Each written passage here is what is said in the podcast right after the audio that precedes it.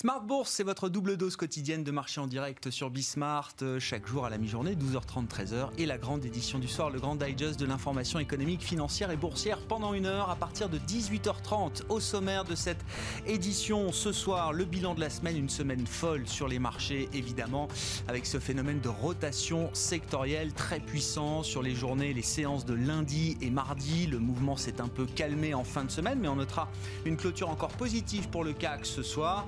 Il faut retenir que l'Europe a bien mieux fait que les États-Unis euh, cette semaine. La value, les valeurs décotées l'ont emporté sur les valeurs de croissance. Les grandes capitalisations ont également surperformé les plus petites capitalisations. Voilà pour les grands mouvements de marché qu'on va décrypter évidemment avec nos invités en plateau dans quelques instants. Notez également parmi les, indicateurs euh, suivis par le marché le, moral du consommateur américain qui prend un petit coup au mois de novembre. On l'a vu à travers l'enquête, la première estimation de l'enquête du Michigan avec euh, un chiffre qui ressort au plus bas depuis trois mois, donc pour le mois de novembre, hein, le moral du consommateur américain, le moral des ménages, avec notamment une baisse assez forte des attentes. Et c'est vrai que euh, le, le, stress euh, épidémique, le stress sanitaire est très important aux États-Unis, alors qu'il semble avoir atteint un plateau peut-être en Europe. Est-ce que l'Europe a sauvé Noël?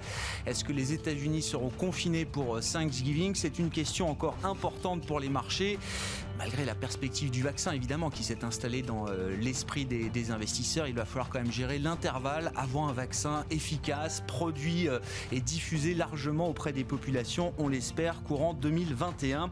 On parle de tout ça avec nos invités dans un instant et puis le dernier quart d'heure de Smart Bourse chaque soir et chaque vendredi, c'est la leçon de trading avec notre partenaire Bourse Direct. Romain Dobry sera avec nous en plateau à partir de 19h15 pour donner quelques clés sur la manière de gérer ses positions, comment gérer une position gagnante comment gérer une position perdante. Donc rendez-vous à 19h15 avec Bourse Direct.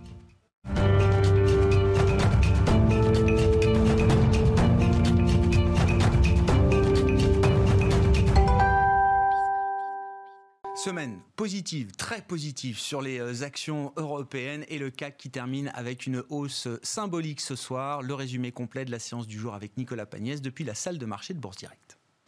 Clôture dans le vert ce soir pour l'indice parisien. Le CAC 40 finit la semaine en hausse de 0,33% à 5380 points. Sur la semaine, le CAC 40 gagne même plus de 8%, une progression que l'indice parisien n'avait pas connue depuis juin dernier.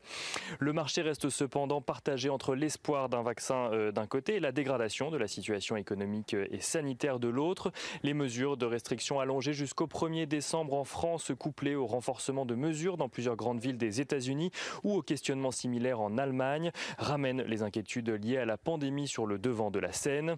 Jérôme Powell, qui s'exprimait hier lors d'un forum organisé par la BCE, a d'ailleurs indiqué que les prochains mois pourraient être difficiles, tout en rappelant que les banques centrales ont besoin du soutien des gouvernements.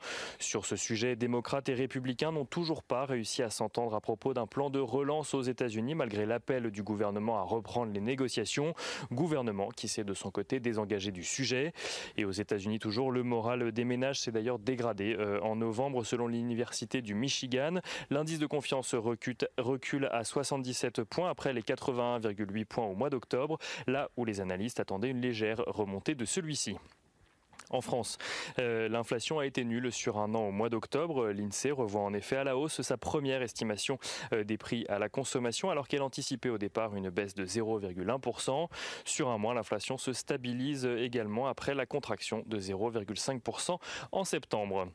Du côté des valeurs à présent à la bourse de Paris, Engie gagne 3,19%. Engie qui fait état de résultats euh, pénalisés par la pandémie sur les 9 premiers mois de l'année avec un résultat opérationnel courant à 2,8 milliards d'euros contre les 3,8 milliards d'euros un an plus tôt.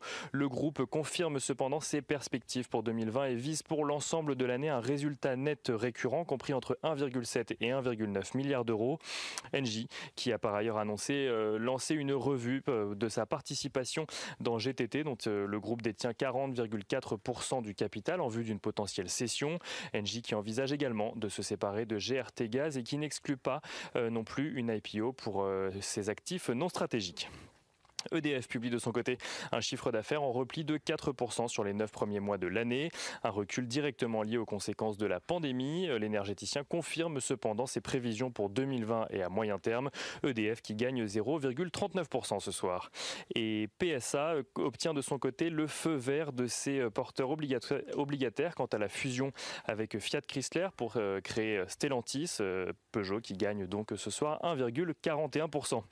Et valeur toujours, mais aux États-Unis à présent, Disney annonce que le coût de la pandémie se chiffre à 2,4 milliards de dollars pour le groupe au premier trimestre de son exercice décalé. Pour l'année 2021, le groupe anticipe un coût euh, d'environ 1 milliard de dollars, toujours en lien avec la pandémie. Sa plateforme de streaming Disney Plus continue en revanche sa progression avec à présent 73,7 millions d'abonnés. Et aux États-Unis, toujours, Cisco annonce une baisse de 10% de son bénéfice par action ajusté au premier trimestre de son exercice décalé, porté à 76 cents. Celui-ci reste cependant supérieur aux attentes. Euh, on regarde à présent l'agenda de la journée de lundi. Lundi, les investisseurs pourront prendre connaissance de la production industrielle et des ventes euh, au détail au mois d'octobre en Chine, mais aussi de l'indice manufacturier de la Fed de New York. Côté valeur, ABO et Genfit publieront leurs résultats trimestriels. Nicolas Pagnès avec nous en fil rouge tout au long de la journée sur euh, Bismart depuis la salle de marché de Bourse Direct, le CAC, donc qui clôture en hausse 5380 points ce soir, en hausse de 0,3% à l'arrivée.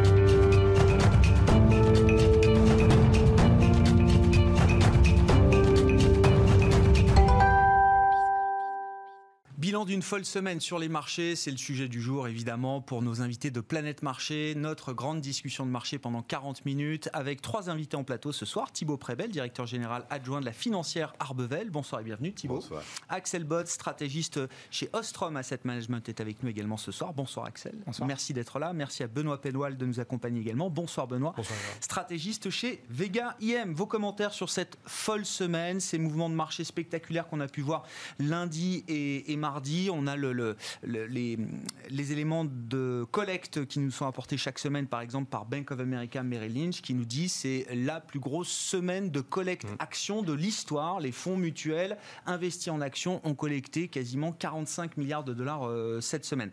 Est-ce que ce qui s'est passé cette semaine, c'est fondamental ou est-ce que c'est simplement euh, très technique?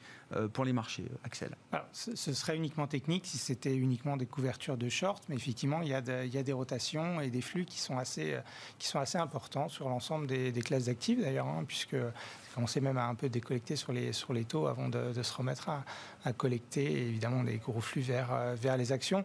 C'est perçu comme un game changer à raison.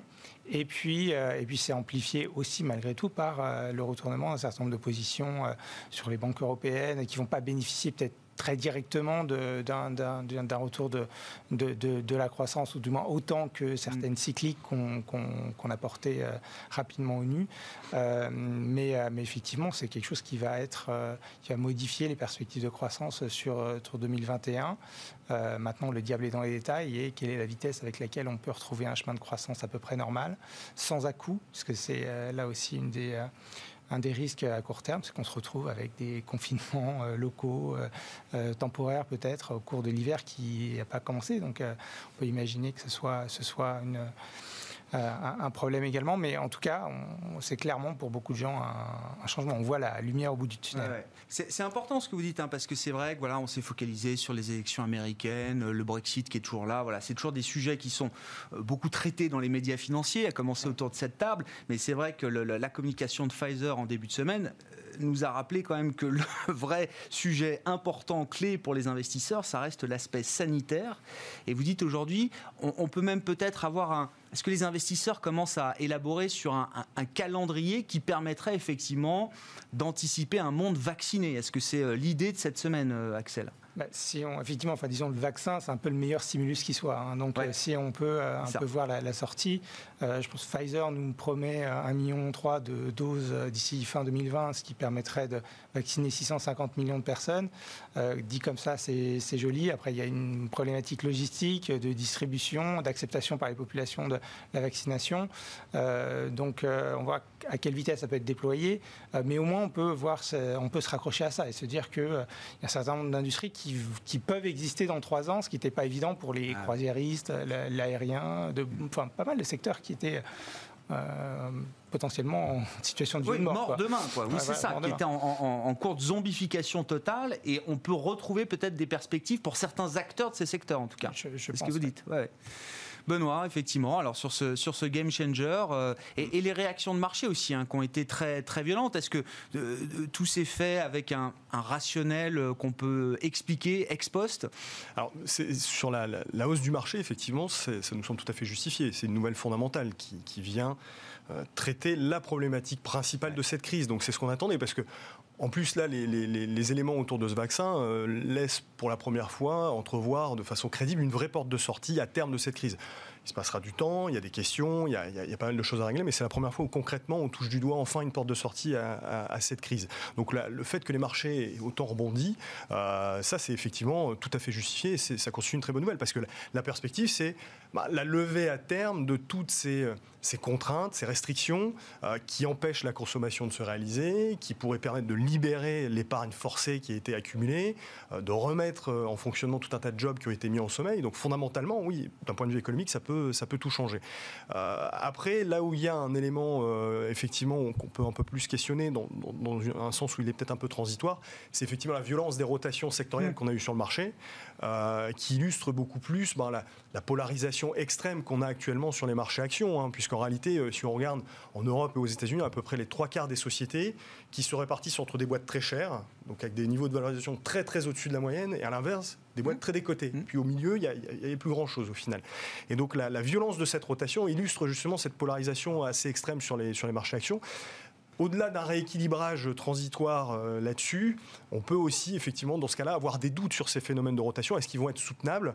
C'est là où la question se pose un peu plus. Alors, il faudra gérer effectivement l'intervalle hein, mm. avant le vaccin. On, va y revenir. Mais si on reste sur l'idée de ce monde vacciné ou de ce monde euh, avec vaccin, mm. est-ce que c'est un retour total à la normale, selon vous, euh, Benoît Full recovery des économies et euh, finalement tous les grands discours sur le monde d'après, on va vite les remiser de, côté Ou est-ce que non euh, Cette période pandémique marquera quand même l'activité de certains secteurs, laissera des traces et des modifications profondes dans les comportements des agents économiques même dans un monde vacciné bah, le, monde d'après n'est pas complètement différent du monde d'avant. Ça, très clairement, il ne faut pas, nécessairement parier là-dessus. D'ailleurs, la, plupart des grandes tendances sont plutôt confortées, existaient déjà avant, n'ont pas été créées avec cette, cette crise. Mais, mais, effectivement, cette crise va laisser des traces, euh, indubitablement. Là, avec cette perspective d'un vaccin, on a l'espoir de retrouver peut-être plus rapidement le niveau de PIB d'avant-crise déjà, ce qui est plutôt une bonne nouvelle. 5 points de PIB bah, qu'on a perdu et qu'on n'arrive pas à rattraper. On a l'espoir maintenant, grâce à un vaccin, d'y de, de, revenir.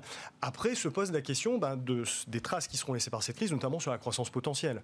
Une crise d'une telle ampleur, euh, bah, nécessairement laisse des traces durables. Il y a des emplois qui sont détruits de façon irrémédiable. Euh, il y a une destruction de capital productif et humain.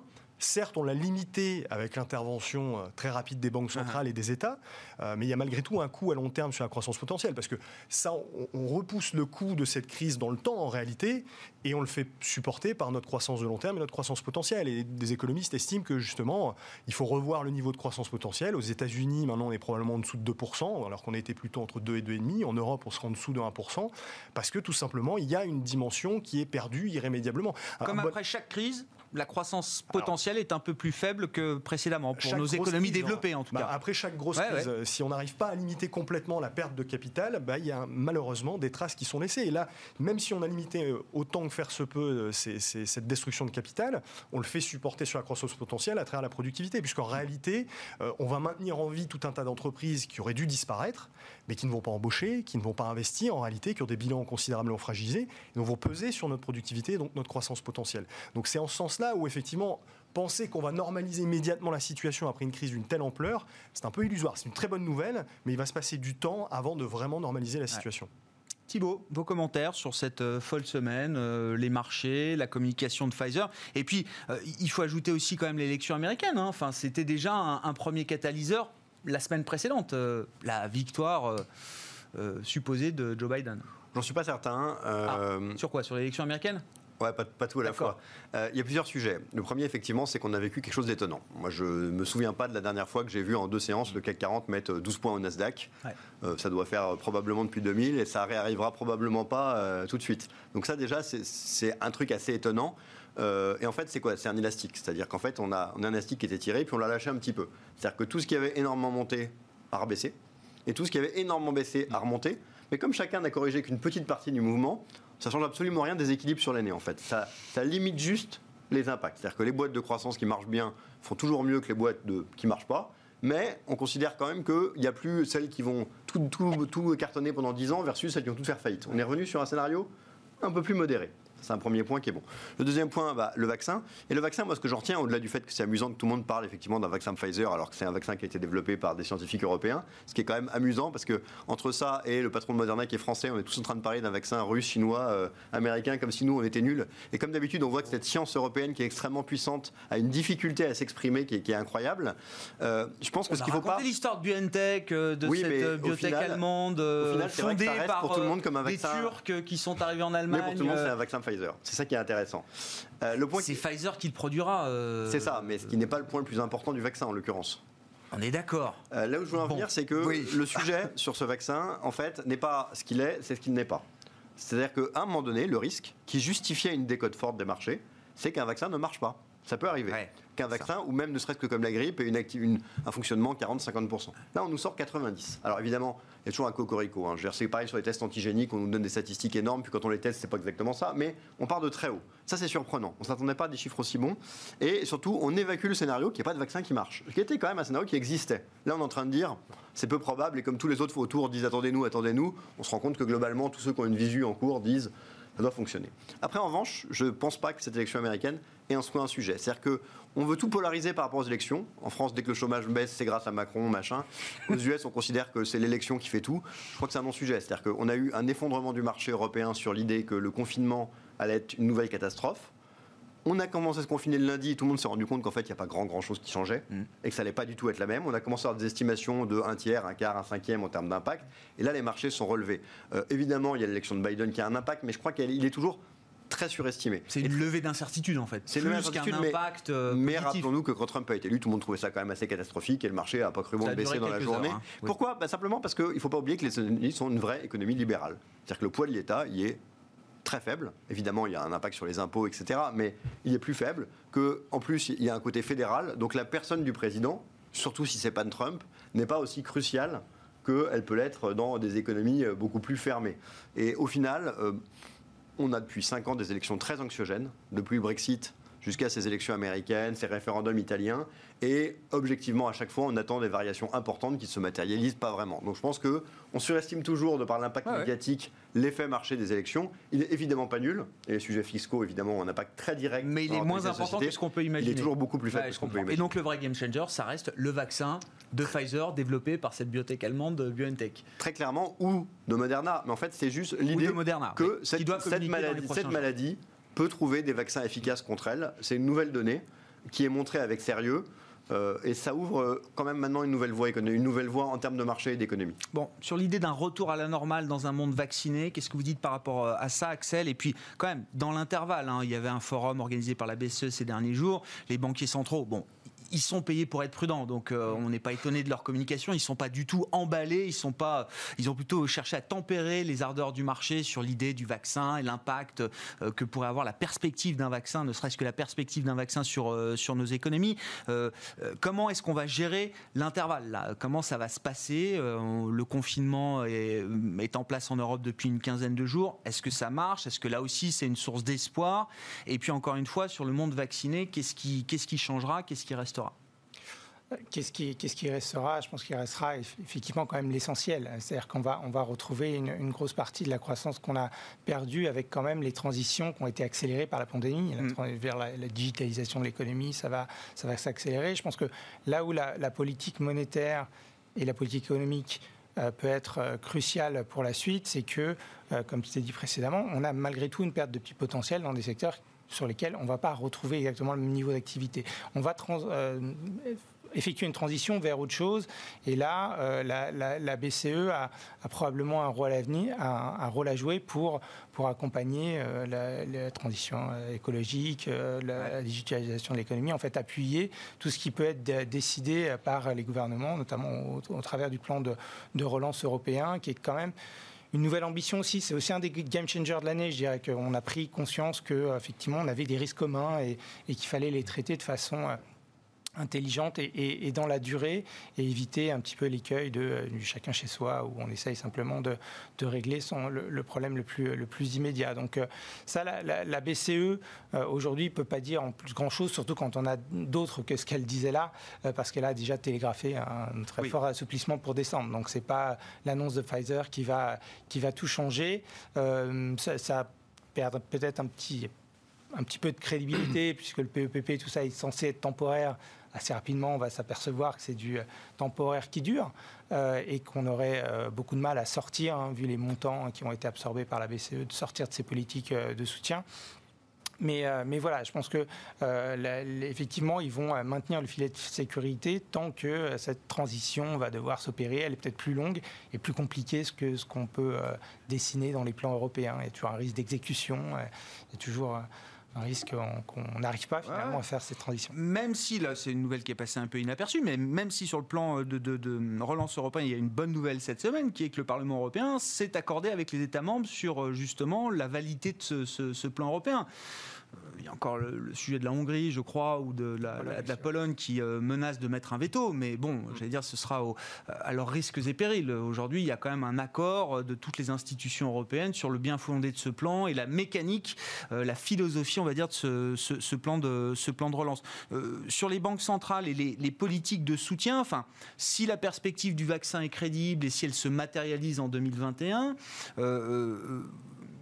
quel va être le, le, policy mix Quel va être l'équilibre justement entre le soutien monétaire et le soutien budgétaire? Est-ce qu'on en aura autant que ce qu'on imaginait euh, euh, il y a euh, quelques jours encore? Est-ce qu'il faut déjà accepter l'idée que ces soutiens-là seront un peu moins forts peut-être que ce qu'on ce qu'on avait anticipé?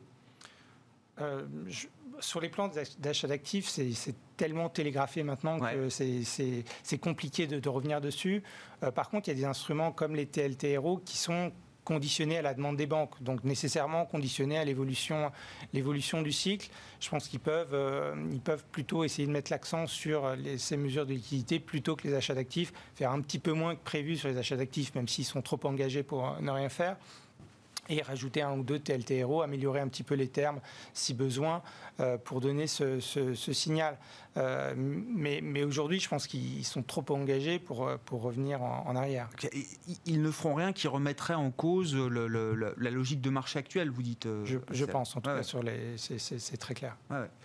Euh, vos commentaires, euh, Benoît, et puis je voudrais qu'on en vienne un peu aussi aux stratégies de marché. Effectivement, là, si on parle d'un game changer avec ce vaccin, est-ce que euh, ça change aussi des choses dans la manière d'appréhender le marché Est-ce que c'est moins de croissance, plus de value? Est-ce qu'on a plus que simplement un, moment value de quelques jours? Est-ce qu'il y a quelque chose d'un peu plus large, profond qui se dessine sur les prochains mois, sur l'année 2021 bah, L'une des choses qui, qui, est très importante pour déterminer le sérieux de marché, l'une des choses qui devrait rester des banques centrales malgré tout, et même avec un vaccin, c'est l'environnement de Toba. Oui. Et, euh, et ça, euh, je suis assez fondamentalement convaincu que ça ne changera pas beaucoup, même avec un vaccin euh, prochainement, concrètement. pour la bonne et simple raison, c'est que ben, on doit éviter aux banques de subir un stress à cause d'une montée des défauts des entreprises qui serait, qui serait trop important si, si on enlève ce soutien, ce, soutien, ce soutien monétaire. Et puis les États aussi, c'est très difficile de financer de tels plans de relance avec des taux qui seraient beaucoup plus élevés. Donc, une des choses qui pour moi va rester fondamentalement, ce sont l'environnement, c'est l'environnement de Toba. Et on a vu que c'était un élément extrêmement important. En fait, dans la réaction du marché cette semaine, c'est mmh. surtout les sociétés qui étaient très inflatées en réalité par des taux bas, mmh. qui ont subi des, prises de profit, et à l'inverse, celles qui étaient euh, très sensibles euh, justement de cet état de fait, qui ont, qui ont considérablement rebondi. Donc ça, je pense que c'est un élément qui va rester, vaccin ou pas, c'est quelque chose qui va rester, qui pour moi justement me laisse à penser que les thématiques value, là on a un rééquilibrage, mais qui va rester malgré tout transitoire. Par exemple, le secteur bancaire, très sensible au niveau des taux, vous dites, bon, il a pris 30% là, euh, sur la semaine, mais euh, vous dites c'est compliqué d'imaginer que le mouvement puisse durer dans le temps euh, ah, avec, beaucoup plus que quelques jours. Bah, c'est ça, avec un environnement de taux qui ne change pas fondamentalement, des prénoms performants plus importants et, sans l'aide des banques centrales des difficultés, c'est difficile d'imaginer que le secteur puisse aller beaucoup plus loin. Certes, il y aura un rééquilibrage, hein, bien évidemment, qui est parfaitement justifié, mais au-delà de ça, fondamentalement, les équilibres ne changent pas complètement. Et encore une fois, même d'un point de vue croissance, l'environnement de croissance molle avec une pression désinflationniste permanente, il n'a pas été créé avec le Covid. il existait déjà avant.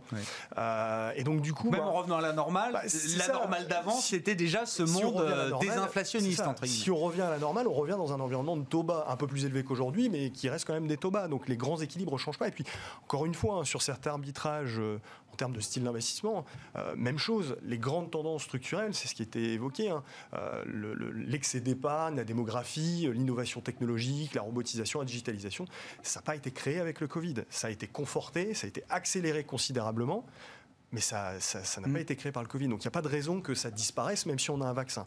Il y a un rééquilibrage qui est pour nous totalement, totalement justifié. Un grand bouleversement euh, et un retour complet à une normalisation avec une surperformance soutenable de la value, là on en doute. Alors après, ça veut pas dire mais Ce qui change quand même avec la pandémie, euh, Benoît, c'est quand même des, politiques monétaires euh, alors, encore plus laxistes que ce qu'on imaginait il y, a, il y, a, quelques mois, et des politiques budgétaires aussi. On a quand même, encore une fois, polysémique, cet équilibre, ce soutien budgétaire qu'on n'a pas eu à travers les crises précédentes. Qu'on n'a pas, pas dans cette ampleur-là, en tout cas. Et là où justement l'Europe est particulièrement intéressante de cet angle-là, c'est qu'on a un soutien qui est un peu différent. C'est-à-dire qu'on avait été habitué à faire de la, dépense courante. Euh, à chaque fois. Et là, on, s'attache, il y a une vraie préoccupation dans ce plan européen d'essayer de doper la croissance mm. potentielle. Et on voit que c'est ça, le, vrai problème, c'est l'impact de cette crise sur la croissance potentielle. Les cicatrices que ça va laisser. Bah, voilà, dans ce plan européen, euh, il y a quand même euh, à peu près euh, un peu moins de 40% qui doit concerner l'environnement, des investissements verts. Il y a toute une partie quasiment aussi importante qui doit concerner la digitalisation. On voit qu'on touche là, effectivement, bah, des moyens d'essayer de soutenir notre croissance potentielle. Et c'est ça, à mon sens, qui est la, la vraie différence. C'est pas que les États vont moins intervenir, au contraire, ils interviennent beaucoup plus. Ils interviendront toujours beaucoup, peut-être un peu moins aux États-Unis, hein, euh, avec la nouvelle configuration, euh, avec un Sénat différent de l'administration. Mais euh, en Europe, en tout cas, il y a quelque chose qui vient traiter la croissance potentielle, ce que je trouve effectivement intéressant. Bon, est-ce que l'événement de la semaine, le vaccin, est-ce que ça modifie les, stratégies de marché qu'on peut avoir aujourd'hui, Thibault, sur, du long terme, hein, j'entends Est-ce que, est-ce que les portefeuilles vont être remodelés là, par les investisseurs? Ouais, alors c'est compliqué. Il y a deux choses qui sont différentes. En fait, il y a une petite, euh, petite différence à faire. On dit souvent voilà, la, value, la croissance. Mais il y, a, il y, a, deux clivages. Il y a la croissance, la value, et c'est pas facile. C'est pas facile parce que je reviens à ce qui a été dit, c'est-à-dire que les valeurs qui euh, valent pas cher valent pas cher pour une raison. Et considérer qu'elles valent pas assez cher, c'est vrai. Mais pour autant, elles ne valent pas forcément plus. Moi, je fais toujours une petite image qui est idiote, c'est de dire la croissance, c'est comme ça. Et peut-être qu'on est là. C'est-à-dire qu'on est un peu trop cher, mais sur des boîtes qui vont continuer à très fortement progresser. Sur une tendance. Donc on a envie d'y être. Les valeurs, souvent value, sont souvent des secteurs qui sont comme ça, et on est là. Donc de manière tactique, on peut se dire c'est trop bas il faut remonter. Et de manière stratégique, à 5 ans, on n'a pas tellement envie d'aller là-bas. Et ça, ça ne change pas? Non. Non, ça ne change pas. Pourtant, peut-être que c'est ce qu'il faut jouer aujourd'hui. Mais nous qui sommes plutôt ces financiers ouais, des investisseurs un peu stratégiques, on ne court pas tellement après. Et un deuxième sujet, qui est un clivage qui est plus fin, qui est plus joué aujourd'hui, c'est ce qui est cyclique et de ce qui est non cyclique. Et ça, c'est pas la même chose. C'est-à-dire que prendre des boîtes qui marchaient très bien avant le Covid, qui ont été freinées pendant 6 mois, 9 mois, 1 an, et qui peuvent remarcher très bien à l'avenir, c'est intéressant. Exemple, exemple Thibault, si on incarne un, un, pari d'exemple basique, euh, Saint-Gobain, ouais. société cyclique par nature, qui voit avec 10 euh, milliards dans le plan français pour euh, les passoires énergétiques une activité naturelle qui va venir, tourner vers l'avenir, et là on peut se dire bah, c'est une valeur cyclique qui va repartir. Euh, d'autres valeurs, euh, bah, vous avez vu en bourse cette semaine des valeurs comme Elior. Bon bah si toutes les écoles sont fermées, c'est pas terrible. Si toute la collectivité marche pas, c'est pas terrible. Une fois que ça revient, voilà. Mais le point commun entre ces sociétés sont que ce sont des sociétés qui marchaient bien avant le Covid. Et c'est là la cyclique qui va intéresser les gens. Ce qu'on appelle des calls un peu mixtes, c'est-à-dire se dire il y a moyen d'aller sur des boîtes qui marchaient bien avant, qui ont souffert de plein fouet la crise, mais qui devraient bien marcher après. Quand on va dans ce qu'on appelle la deep value, c'est-à-dire les boîtes qui valent rien, c'est le cas des banques, c'est souvent des boîtes qui marchaient pas avant. Et donc là, du coup, se dire, il y a eu plein de problèmes, maintenant ça a marché très bien, c'est beaucoup plus difficile. Et donc, il euh, ne faut pas caricaturer, parce qu'il y a des banques, on la BNP, quand on regarde la BNP depuis 5 ans, il n'y a pas grand-chose à dire sur les résultats, c'est des boîtes qui marchent bien. Donc euh, il y a, on va dire, je parle de manière sectorielle, en gardant des, belles histoires, mais euh, l'idée, elle est là. C'est-à-dire que, voilà, jouer la value, c'est difficile, parce qu'effectivement, on n'est pas à l'abri. Et puis, parlons franchement, on va avoir un, un vaccin, super. Ça veut dire que on va probablement avoir un virus qui va circuler à bas bruit. C'est-à-dire que les personnes très sensibles seront immunisées par un vaccin. Euh, on continuera à avoir euh, un vaccin qui, peut-être pendant un bout de temps, une maladie qui circule, mais de manière gérable. Est-ce que les touristes chinois vont venir chez nous? Voilà. Est-ce que les frontières même vont tous se rouvrir? S'il y a un vaccin qui circule à bas bruit quelque part, est-ce que ceux pour lesquels la population a considéré qu'il n'y a pas de danger, se pas vaccinés, vont vouloir qu'on vienne? Donc tout ça est une histoire qui va marcher, mais pas tout de suite. Et là, s'il y a besoin de lever du capital avant et à quel prix, ça peut être compliqué. Donc notre lecture aujourd'hui, c'est décyclique oui. De la value, ou en tout cas de la deep value, plus difficilement. Hmm. Pourquoi est-ce que les, small caps ont moins profité euh, du mouvement cette semaine que les, large caps? Pourquoi est-ce que l'idée du vaccin a moins emporté les petites capitalisations que les, euh, grandes valeurs? Bah Déjà, elles avaient beaucoup moins baissé. Et il y a un point qui est, assez évident, hein, c'est qu'on le sait tous, c'est que la raison pour laquelle tout le monde aime bien se comparer au CAC 40, c'est que le CAC 40, comme le MIB en Italie, comme l'IBEX, sont des indices qui sont assez pourris, assez faciles à battre, puisqu'il y a plein de valeurs anciennes économies. Il y a plein de banques en Italie, il y a plein de secteurs, pétrole, le énergie. Le CAC et l'IBEX, c'est les deux indices qui font le mieux d'ailleurs cette euh, semaine en Europe. Et ces indices-là, historiquement, ont toutes ces valeurs qui sont tout le temps massacrées. Et tous les gérants sont bien contents d'avoir un peu de valeurs techno qui sont très peu présentes dans ces indices et de faire mieux. Bah, le jour où il y a un retournement, naturellement sur la semaine, c'est tous ces indices qui ont toutes les valeurs que personne ne veut, qui en plus sont souvent des valeurs qui sont très shortées par des gens qui sont euh, long short, qui du coup se retrouvent avec tout le monde qui les achète, donc des stocks qui, sautent, et avec un mouvement violent. Mais en fait, ce que ça dit bien aussi, c'est que on trouve beaucoup trop dans ces indices de valeurs dont personne ne veut. Et paradoxalement, c'est vrai qu'aux États-Unis, ça se voit moins, puisque euh, toutes ces valeurs-là ont déjà un point dans les indices qui est devenu extrêmement faible. Mhm. Voilà. Donc c'est ça qui, crée le mouvement. Euh, et je crois que les petites et moyennes valeurs, au contraire, elles ont très bien tenu cette année pour une année de crise. Je vous rappelle que 2018, typiquement, qui est une année euh, difficile, petites et moyennes valeurs souffrent beaucoup plus. Cette année, ça aurait pu être le cas, sauf que les secteurs massacrés, les banques, l'énergie, etc., sont quasiment absents de, ces, de ces dynamiques-là. Et donc, il y a une bonne tenue. Et par contre, des perspectives qui sont intéressantes sur les secteurs plutôt croissance et plutôt mal valorisés. Ça faisait deux ans qu'elles souffraient déjà aussi. Euh, Exactement. Et après cinq ans d'un cycle extrêmement positif, elles ont souffert. Et donc maintenant, c'est vrai qu'on retrouve une traction qui est intéressante, mais qui ne s'exprime pas forcément dans des rebonds purement euh, value. Ouais, je comprends.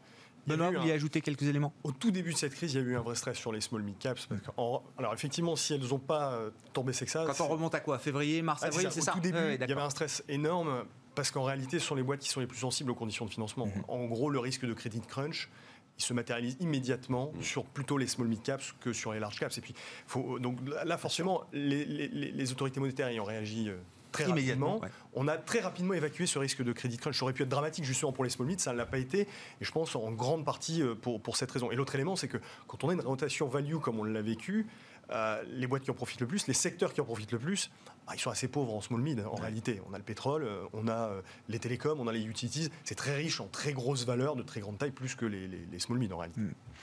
Axel, si, on peut basculer un peu sur la partie américaine quand même. Alors bon, l'élection quand même, je veux bien qu'on en redise un mot. C'est, n'est pas le game changer, mais c'est quand même un, moment euh, important. Situation qui n'est pas d'ailleurs encore totalement clarifiée hein, sur le schéma politique définitif qu'on pourra avoir à Washington euh, au mois de janvier. Qu'est-ce que qu'est-ce que vous en dites? Et puis la situation sanitaire. Là, je vais quand même le, moral des, ménages euh, américains qui, qui retombe, notamment sur les attentes. Là, il y a un petit coup au moral qui semble être concomitant avec l'envolée des, des chiffres épidémique aux, États-Unis, sans mesure de restriction particulière à ce stade. Oui, ou simplement au niveau local, un petit peu à New York, un petit peu à Chicago. Euh, il y, a effectivement une certaine euh, anxiété, anxiété qui monte. Euh, c'est surtout sur la composante en, anticipation. C'est ça. Hein, plus, que, plus que sur la, situation courante. Donc ça va probablement se traduire dans la situation courante. Sans doute que les républicains interrogés par l'université du Michigan ont, eu le moral un peu plombé peut-être sur leurs attentes On l'avait cette distinction à un moment, je ne sais plus s'il la a produit encore, mais assez. Parce que l'enquête était faite post-élection. Hein. Post-élection, exactement. donc, donc voilà, sur le plan politique, effectivement, on est toujours un petit peu. Bon, on a une transition qui se passe aussi mal que, prévu, hein, avec euh, évidemment Trump qui ne fait rien pour, euh, pour arranger les choses. Euh, et puis surtout, on a le, Sénat qui sera décidé que début janvier. Et donc les grands équipes politiques vont tarder à se dessiner. On voit que sur le plan du stimulus, on ne croyait pas beaucoup avant les élections. On n'aura rien probablement avant, avant janvier, avant que, le, que les forces soient, au Sénat soient, soient définies, puisque à 50-50, avec le vote de Kamala Harris, ils peuvent très bien faire passer à peu près ce qu'ils veulent au, au Sénat. Hein, les, démocrates. Même avec une majorité qui serait détenue par le poste de, de VP, de vice-président, vous dites, ils peuvent quand même faire passer des choses? Je, pense qu'ils auraient ah théoriquement la, majorité, donc ce serait, ce serait, euh, ce serait ric-rac, mais ça pourrait passer. Et ça requiert de gagner les deux sièges euh, qui restent en Géorgie, et ça, c'est pas, c'est pas facile. C'est plutôt un État euh, historiquement républicain, même si la victoire de Biden dans cet État va peut-être changer la donne. Hein. Il y aura une, campagne probablement très intense sur, ce, sur ces, ces deux sièges. et puis après, si ce n'est pas le cas, il faudra donner euh, un peu euh, des, une monnaie d'échange à Mitch McConnell, qui a aujourd'hui un pouvoir de blocage considérable. Et donc probablement les, baisses d'impôts, les hausses d'impôts pardon, de, Biden devront être rabotées, ce qui en retour obligera des, des arbitrages sur les dépenses là où la majorité à la Chambre s'est un petit peu réduite, et donc il faudra aller écouter et aussi et la frange la plus progressiste du Parti démocrate. Donc Biden dans une situation assez compliquée hein, dans cet équilibre-là. Probablement, on aura moins de hausse d'impôts, ça le marché adore, euh, mais peut-être aussi moins, de, moins de un peu moins de dépenses. C'est difficile de faire sans, sans transfert parce que assez rapidement, on aura consommé l'épargne forcée dont on parlait avant, euh, qui pour l'instant soutient bien la consommation. Donc on a besoin de stimulus. Euh, on va probablement un petit peu prolonger cette situation de déficit extrême, mais tout ça n'est pas encore bien, bien arrêté. Et, et, la situation sanitaire, on le sait, dans les prochains mois, va être, va être aussi un petit peu, euh, un petit peu euh, difficile. Donc, euh, on a un certain nombre de sources d'incertitude quand même à court terme, même si Biden change probablement beaucoup de choses à l'avenir dans les relations internationales, dans les relations avec la Chine, dans les relations avec le reste du monde aussi. On aura probablement un monde multipolaire et, et sur le plan mondial, ça se passera probablement mieux.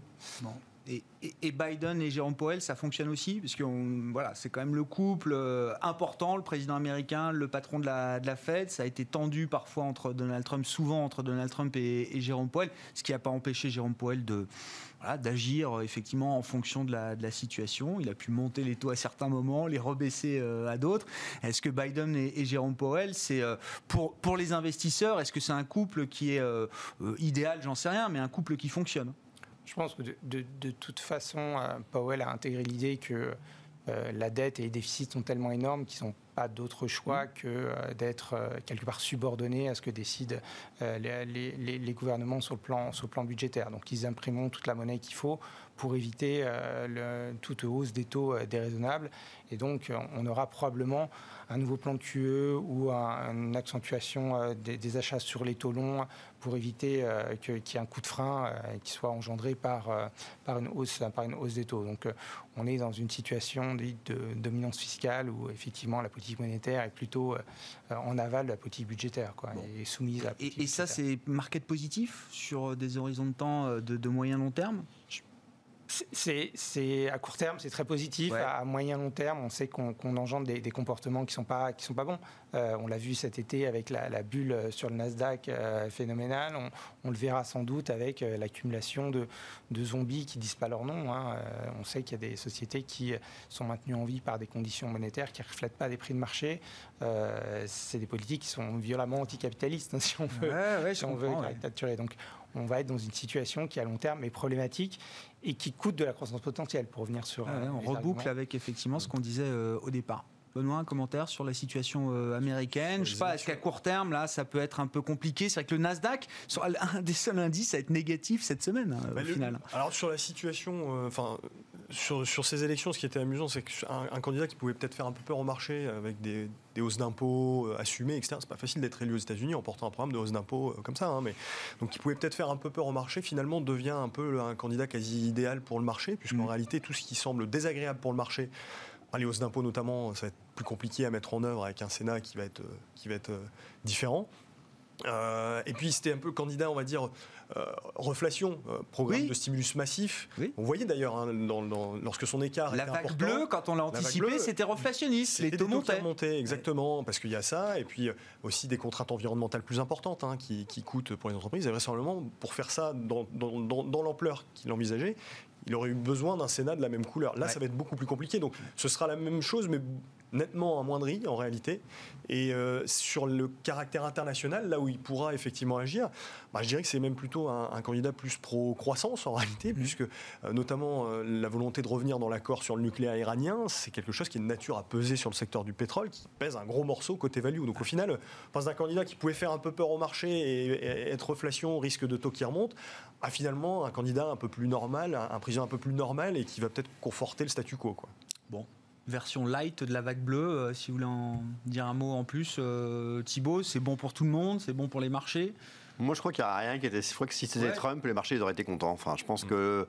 Mais on a été contents parce que euh, Trump, c'était le, le, point de départ. On se disait si c'est Trump à nouveau, au moins on sait où on va. Puis ensuite la vague bleue, les marchés ont trouvé leur bonheur dans la vague bleue. on a besoin d'attribuer un truc qui est simple, qui est il n'y a plus d'argent des banques centrales, donc ça fait monter les marchés depuis 12 ans en disant c'est euh, grâce à euh, Trump, puis Biden, puis Trump. En fait, euh, monter les marchés, c'est super.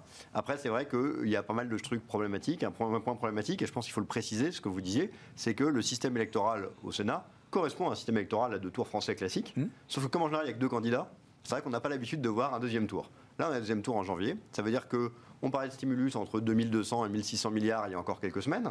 Hein. Alors, il y a 600 milliards d'écart. 600 milliards, c'était l'équivalent du programme post-2008, c'est le plus gros programme de l'histoire. Donc ça reste des écarts colossaux. Là, on parle de 600. Donc il y a quand même un problème dans le truc, c'est que le plan de relance, il est quand même euh, disparu au lavage. Quoi. Et même s'il se faisait, ce qui va probablement pas arriver. Donc euh, le marché aurait très bien pu perdre 5 là-dessus s'il n'y avait pas eu le vaccin en disant bah, on n'a pas de plan de relance alors que c'est compliqué. Et puis l'autre point, effectivement, c'est qu'on a une situation anxiogène aux États-Unis. Il faut se rappeler d'un truc quand même qu'on oublie, c'est que les États-Unis sont à la troisième vague. C'est-à-dire qu'on a une première vague, il y a eu l'été où c'est reparti, alors que chez nous, il n'y avait rien, on est tout content. Chez eux, il y avait encore beaucoup de confinements locaux, beaucoup de sujets. Puis là, ça a rebaissé. Ils se sont dit, nous, ça rebaisse, l'Europe, ça repart. Et maintenant, ils se la reprennent. Donc, une petite lassitude du consommateur peut quand même, au bout d'un moment, arriver. C'est quand même pas extrêmement agréable et que la société américaine n'est pas tellement construite pour ce genre de phase. Hmm. Donc, c'est vrai que, euh, que, en termes de confiance, ce soit compliqué, ah euh, c'est assez logique. Et comme la confiance américaine revient beaucoup plus vite qu'en Europe, c'est pas fondamentalement inquiétant à condition qu'ils arrivent à juguler la situation, ce qui, compte tenu des mesures prises un peu partout, sauf en fait aux États-Unis, à ce stade, n'est pas évident. Ah ouais, à suivre. Un mot encore là-dessus. Bah, sur, le tactique, justement, sur le, court terme, hein, là où peut y avoir un impact pour le marché, c'est que euh, l'équipe de Biden a vertement critiqué la gestion de la crise sanitaire de Trump pour marquer une vraie différence, justement, pour avoir un, enfin, un président qui va se montrer beaucoup plus euh, rigoureux sur les questions mmh. de confinement, les restrictions par rapport à enfin, quelque chose qui ressemblera plus à ce qui a été fait en Europe. Donc ça, mmh. ça peut avoir euh, justement un impact sur le marché. Mais même là-dessus, ça devrait être assez moderne, puisqu'on est sur un État, euh, un État fédéral. il y a une grande liberté laissée aux, États locaux pour mettre en œuvre ce type de mesures. Mais je pense que là-dessus, oui, il y aura une vraie rupture marquée par rapport à ce qui a été fait par l'administration Trump. Il nous reste quelques minutes, Thibault. Je voulais finir avec vous sur des, des, événements micro qui ont marqué cette semaine. L'Assemblée générale d'Unibail Rodamco Westfield. Euh, j'ai l'impression que c'est quand même un, événement inédit dans la démocratie actionnariale, qu'un plan stratégique soit retoqué comme ça par, alors non pas une majorité d'actionnaires, parce qu'il fallait que la, résolution recueille les deux tiers, je crois, pour être euh, validée. Elle en a eu que 61%, donc elle a quand même eu la, majorité, mais pas suffisamment c'est quand même assez rare. Parfois, il y a des frondes mmh. sur quelques points, quelques résolutions, la rémunération, euh, une nomination par-ci par-là. Mais là, c'était quand même un plan euh, stratégique. Une situation atypique puisqu'on est euh, face à un président euh, actuel qui est quand même relativement décrié par la baisse du cours. Euh, et une acquisition de Westfield qui s'est fait à un moment qui s'avère euh, pas forcément totalement pertinent, puisqu'il y aura des supermarchés euh, aux États-Unis aujourd'hui, c'est enfin des super des, des, des, gigamalls, hein, pas des. Voilà, c'est pas acheté en fin 17 début 2018. Ouais, c'est ça. Alors, faut pas oublier que ça a été payé en grande partie en actions à un moment où Unibail cotait 190, hein, donc voilà, faut pas non plus l'évolution du cours d'achat a également été très à la baisse. Le point qui est intéressant, c'est qu'il est challengé par Xavier Niel et Léon Bressler, qui étaient pour le coup une grande figure d'Unibail, quelqu'un de très apprécié. Mais au-delà de cette affaire, qui est intéressante, qui en plus, avec un vaccin annoncé la veille de l'AG, va dire qu'il ne faut pas besoin d'augmentation de capital puisque tout le monde va revenir dans les centres beaucoup plus vite. Ça vient pile poil avec l'argument qui était passé, donc ça s'est un peu aligné pour une situation inhabituelle. Le point que je veux retenir de, ça, c'est surtout euh, un, symbole de ce qui est en train de se passer. C'est-à-dire que on va avoir des sociétés qui ont besoin de se recapitaliser. Parce que la crise va laisser des traces. On peut penser aux compagnies aériennes, à tous ces secteurs-là. Et bah, c'est difficile. C'est difficile parce que si on voit une eBay, à un moment on dit, bah tiens, il faut une mention de capital. À l'époque, le cours était autour des 50. Là, tout le monde se dit, bah, Young, c'est dilutif. Donc, du coup, c'est embêtant. Donc, du coup, les gens vendent le titre. Donc, comme ça baisse, c'est de plus en plus dilutif. Et donc, au final, ça fait une espèce de truc infernal. Et quand on dit, ah, bah, finalement, peut-être repousser au de capital, alors là, ça remonte. Puis, comme le cours remonte, du coup, même si elle se fait, c'est beaucoup moins dilutif. Et on arrive à des trucs compliqués. De l'autre côté, une société comme AK Technologies, c'est elle recapitalisée au-dessus du cours du marché avec des nouveaux entrants prestigieux. Et donc, on voit que dans l'exécution de ces stratégies de capital dans les trimestres à venir, il va y avoir quelque chose d'extrêmement décisif pour la vie des entreprises. Ceux qui vont réussir à faire rentrer des investisseurs stratégiques, à, se remodeler. Qu'est-ce qui fera la différence selon bah, vous, euh, Thibault La crédibilité du management et du projet, le point totalement clé. Et puis, bah, surtout, ça va prendre des fenêtres de tir. Hein. C'est-à-dire que quand il y a une fenêtre de tir, il faut y aller. Et ceux qui ont réussi à lever dans des bons moments de marché, s'il y a à nouveau un creux, c'est plus le moment. Et donc, ça, c'est quelque chose qu'on voit de manière euh, très claire. Parfois, une opération, euh, un placement de titre, se fait avec une décote de 1%. Parfois, c'est 15. Et ça dépend que de l'humeur du marché au moment où on le fait. Euh, est-ce qu'il y a d'un appétit Est-ce qu'il y a des gens qui ont reçu de la collecte, vous évoquiez, qui ont de l'argent et qui sont prêts? Ou des gens qui ont que des rachats, qui n'ont aucun intérêt à participer euh, à un placement? Et donc, c'est vrai que euh, Unibail montre bien toute la différence de la manière dont peut se passer mon de capital en fonction du timing, en fonction bah, de la crédibilité qui l'entoure, et puis surtout avec cet effet un peu boule de neige qui fait que quand les choses mettent du temps à se faire, c'est dur. Je prends un dernier exemple. Euh, quand Air Liquide fait son mention de capital pour son acquisition américaine, bah, le cours fait rien pendant un an. Hmm. Parce que pendant un an, on se dit, bah attention, mention de capital, il va y avoir une décote, je vais attendre. Et puis le jour où c'est fait, ça part. Euh, voilà. Et donc, avoir une mention de capital qui traîne, et c'est forcément le cas pour les grosses sociétés, surtout évidemment qu'aux acquisitions, mais de manière générale, ça peut être un problème. Donc l'exécution va être très technique et difficile et euh, va être une thématique dans les mois à venir qui, à mon sens, va être intéressante. Bon, intéressant. On suivra effectivement ces appels au marché qui, qui s'annoncent nombreux, mais pour les grandes et pour les moyennes et petites entreprises aussi, euh, j'imagine Thibault, euh, avant tout même peut-être. Oui, absolument. C'est vrai qu'encore une fois, elles sont souvent moins touchées, mais néanmoins, il y a des gros sujets, et puis des gros sujets d'emploi du capital. Il y a beaucoup d'opérations de rachat, de sortie de la cote. Donc l'actualité capitalistique va être très riche et intéressante à suivre.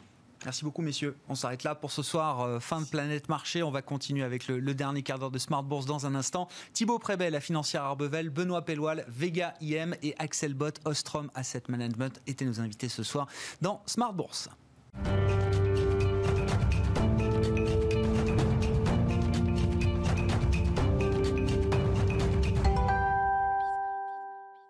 Le dernier quart d'heure de Smart Bourse, le vendredi, c'est la leçon de trading avec notre partenaire Bourse Direct et Romain Dobry qui est à mes côtés en plateau, en plateau membre de la cellule Info d'experts de Bourse Direct. Bonsoir et bienvenue euh, Romain. Bonjour Grégoire. Gérer des positions gagnantes et perdantes, il faut apprendre à le faire et vous allez nous donner quelques clés dans un instant, mais évidemment le bilan de la semaine avec vous, avec vous semaine folle évidemment.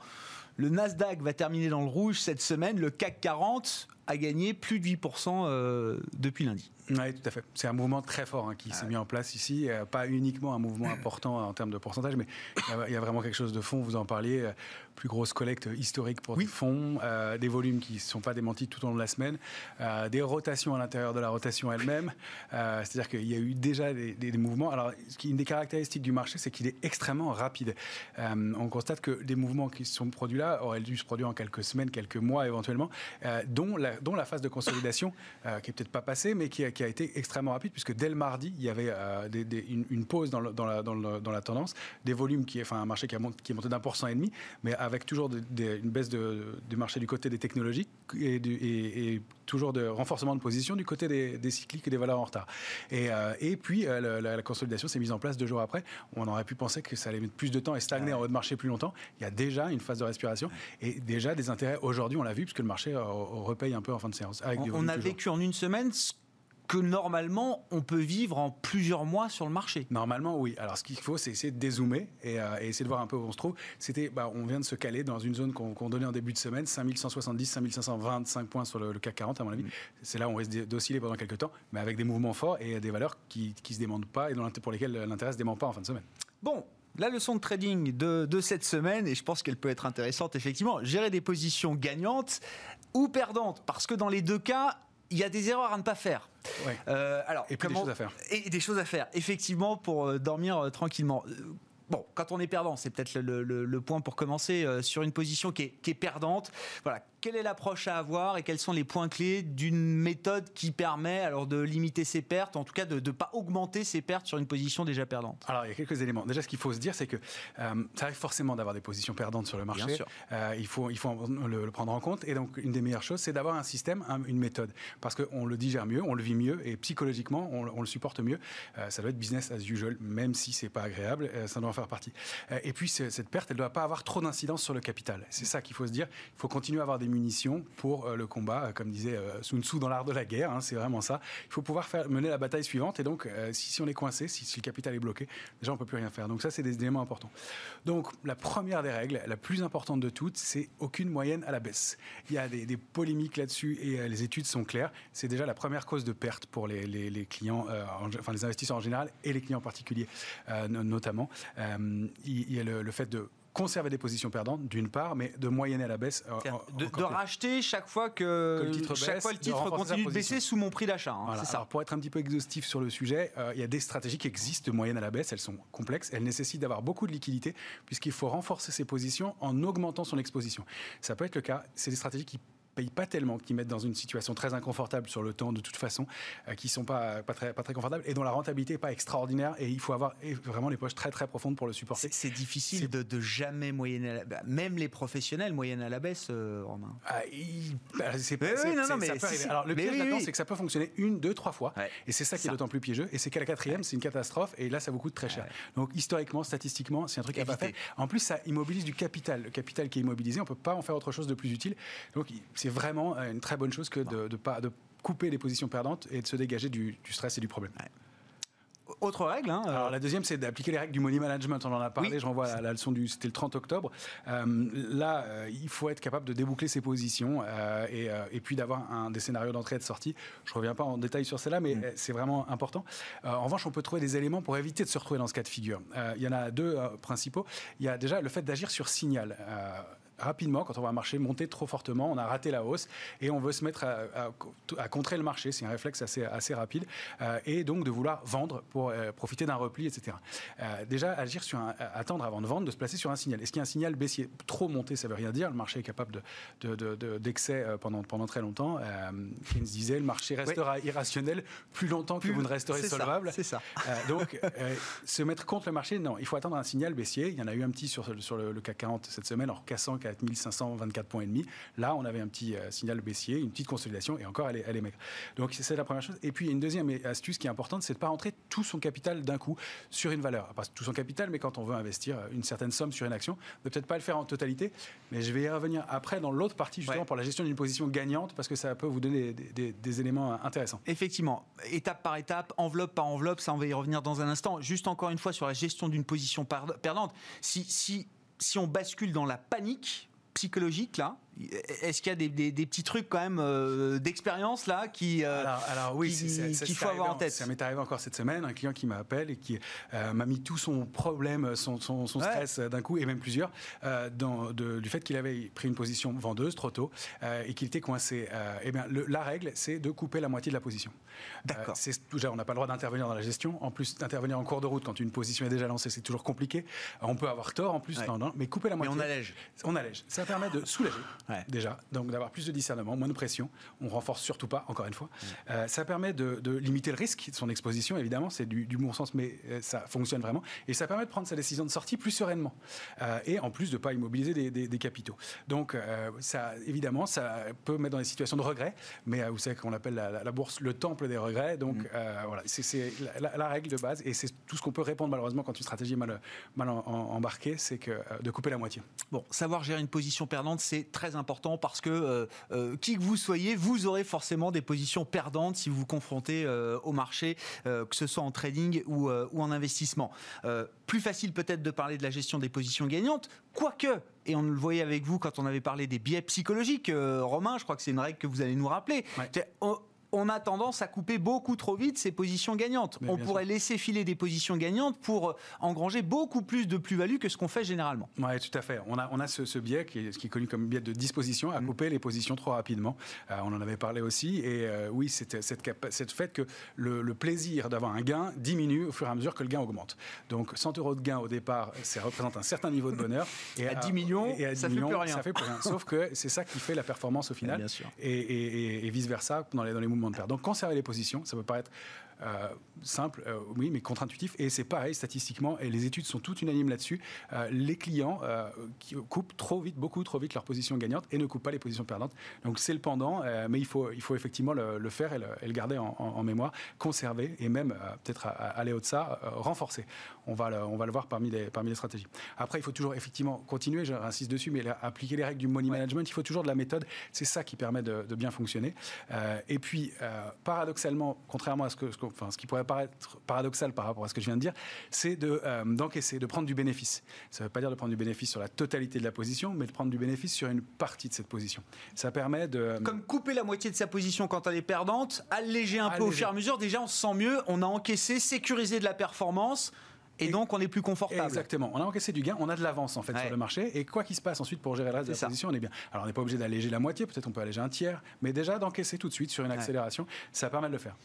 Et après, il y a effectivement euh, une stratégie qui est intéressante et que, qui est aussi contre-intuitive, qui est, pas, qui est assez connue, mais qui est intéressante à, diffuser, c'est ce qu'on appelle le pyramidage. Mm. le pyramidage, alors on va pouvoir l'illustrer avec un exemple que j'ai trouvé de, donc, courant de, la semaine, avec une valeur qui s'appelle Orange, bien connue, du, du, CAC 40, et qui, depuis quelques semaines, donnait des signaux de retournement possible. Donc il y a une figure de retournement que les, chartistes connaissent bien, qui s'appelle une figure de retournement en épaule, tête, épaule inversée, qui était possible, potentiellement en place, et qui se mettait potentiellement en place. Quelques signaux, alors on n'est pas là pour faire un cours de, chartisme, mais il y avait quelques éléments qui laissaient à penser. Elle évoluait sous une ligne de tendance baissière, et elle est en passe de la franchir. Donc là, on détecte un signal sur Orange, c'est ça On détecte un signal sur Orange. Donc je pense que vous avez les éléments à l'écran.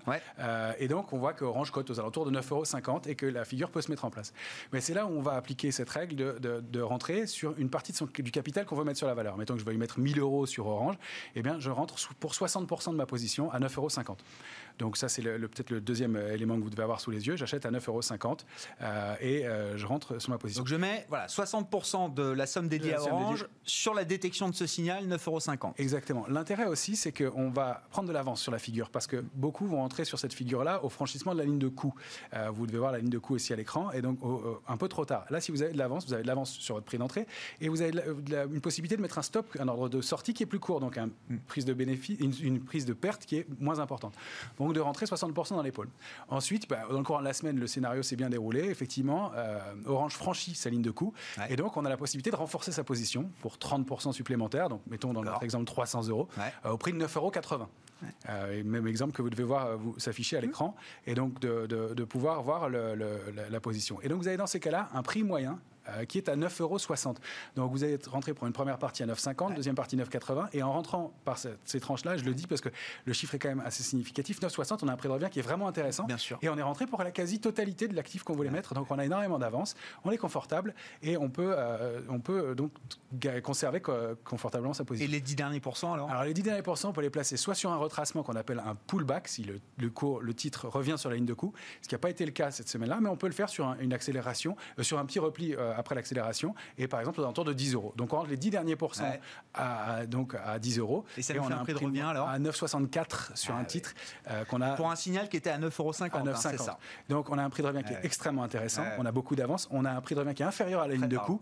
Donc on est tranquille pour gérer sa position et on peut ensuite décider de prendre du bénéfice sur les premiers objectifs que vous voyez à l'écran. Merci beaucoup euh, Romain. La technique du pyramidage, hein, c'est ça pour euh, gérer cette, euh, cette position sur la détection d'un signal, cette position gagnante. Merci beaucoup Romain. Romain Daubry, la leçon de trading avec notre partenaire Bourse Direct, c'est chaque vendredi dans Smart Bourse, le dernier quart d'heure à partir de 19h15 en direct et les replays qui sont mis en ligne sur vos réseaux, sur le site de Bismart évidemment. Dans la foulée, on se retrouve lundi 12h30 pour la suite de Smart Bourse en direct sur Bismart.